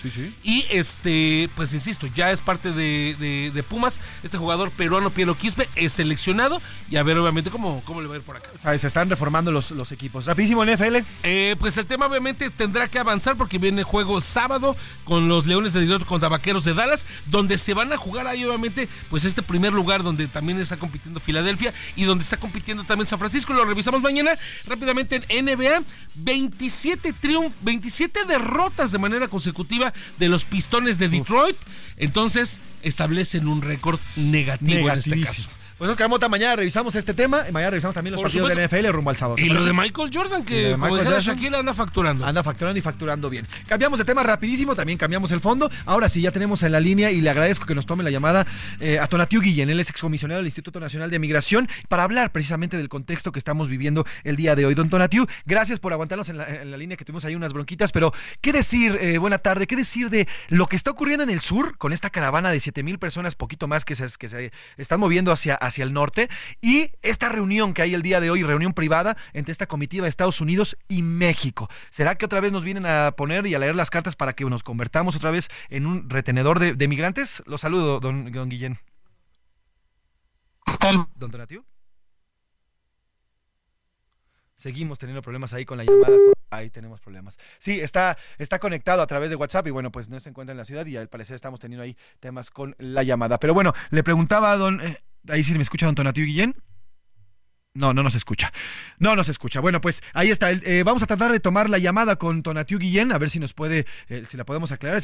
Ahorita todo el mundo está afuera y bueno, pues está un poco difícil poder, poder alcanzar y poder tener una buena llamada. Hay cifras récord, además, más de, eh, hay una cifra récord que ha entrado y que han ingresado al país en este año. Más de 7 millones de migrantes han ingresado a nuestro país en este año. Y bueno, pues todos ellos, no todos han ingresado a Estados Unidos. La mayoría se han quedado en nuestro país. Muchos de ellos están en el norte, están haciendo campamentos y otros más están pues en, en el tema de eh, la caravana en el sur. Vamos a tratar de limpiar la llamada, si no, mañana la recuperamos con el, eh, con el maestro eh, Tonatiu Guillén para hablar sobre migración. Por lo pronto, vámonos al tema, al... A ver, a ver, parecía ya no está con- contestando. Don Tonatiu Guillén, ¿ya tenemos, ya nos escucha? ¿Me escuchan? Ahí lo Buenas escuchamos. tardes. Lo escuchamos perfecto, don Tonatiu. Gracias. Bueno, ya limpiamos la llamada. Le preguntaban, ¿qué decir sobre lo que está pasando en el sur y esta reunión que en estos momentos, esta reunión privada, se lleva a cabo en Palacio Nacional? Se estaba comentando que los números del año 22 y del 23 son los más altos de todos los tiempos en el flujo migrante y, y sobre todo de refugiados. Hay que hacer énfasis, hay una crisis más bien de refugio en, en México y en Estados Unidos. Y el otro punto importante que hay que agregar es que un tercio de toda esa movilidad somos mexicanos y mexicanas, entonces mucho pudiéramos contribuir a, a- a- a reducir la presión en la frontera si resolviéramos nuestros problemas regionales también. Y el tercer asunto es la coyuntura política en Estados Unidos, que en, en el- en la confrontación entre republicanos y demócratas, en particular eh, en la coyuntura cercanísima de los dineros que están debiendo enviar a, a- a- a Ucrania e Israel, los republicanos están condicionando esto a más medidas de control en la frontera. Entonces, la, la probabilidad, y, y desearía yo equivocarme muchísimo, pero la probabilidad mayor es de que estemos a la víspera de mayores controles y de mecanismos de devolución de personas a la frontera mexicana y sobre todo también de un uso más eh, rudo, más abierto de las Fuerzas Armadas de México en el control migratorio, lo cual pues de entrada eh, no no es bueno, pero tampoco es justificable, o sea, la- la- la- ni la Marina ni ni Sedena en sí mismas tienen un rol de control migratorio. Y, y como ustedes saben, la reunión eh, que está en desarrollo ahorita tiene del lado mexicano a las Fuerzas Armadas, que, que francamente nos da una señal preocupante de lo que viene y de cómo se está contemplando eh, la problemática eh, eh, desde la perspectiva de, pues, de cuerpos militares. Esta reunión, don Donatiu, sería más para, eh, para obligar a nuestro país a que continúen la retención de estos migrantes que buscar una solución al problema que está afectando obviamente a ambos países. no no veo que tengamos en este escenario, en esta coyuntura, en este momento, en la puerta de las soluciones, porque son primero muy complejas. Por ejemplo, en el caso de México que tenemos eh, mucha población desplazada desde Guerrero y Michoacán y Zacatecas y Chiapas y Oaxaca y, y estados parecidos. Eh, ¿qué, qué- qué es la solución para que dejemos de que las evitemos más bien que las comunidades deban salir o que de las familias tengan que ir? Entonces no, no hay una solución eh, eh, mágica, no la estamos intentando tampoco. Y en esta coyuntura más bien suena a que vamos a aumentar las medidas de contención, de control. Y, y no tanto las soluciones. Ese es el lado preocupante y reitero, ojalá nos den una super sorpresa y tengamos una, una ruta diferente, pero me temo que no. Don Donatiu, me come la guillotina y me come el tiempo. ¿Le parece si mañana nos echamos una llamada para platicar ya después de lo que se defina hoy en la reunión y le damos más porque me, me quedaron varias preguntas ahí en el tintero por el tema de las conexiones telefónicas y demás? Pero bueno, se me quedaron varias preguntas y me encantaría platicar con usted mañana y analizamos lo que se, lo que se haya definido con esta reunión. ¿Le parece? Con, mucho gusto. Se lo agradezco muchísimo, don Donatiu, y Con estamos en contacto. Le mando un abrazo, abrazo. Mañana vamos a tener a don Donatiu Guillén en este espacio y vamos a platicar largo y tendido sobre el tema de la migración. Las comunicaciones hoy nos fallaron y nos restó tiempo, pero bueno, mañana le prometo que platicamos largo y tendido con Donatiu Guillén. Por lo pronto, nos vamos en esta tarde de miércoles a nombre del titular de este espacio, el periodista Salvador García Soto, y de todo este gran equipo que hace posible este servicio informativo. Yo soy José Luis Sánchez Macías y está usted informado. Pase un frío miércoles, pero bonito. Buen provecho. Por hoy termina A la Una con Salvador García Soto. El espacio que te escucha, acompaña e informa. A la Una con Salvador García Soto.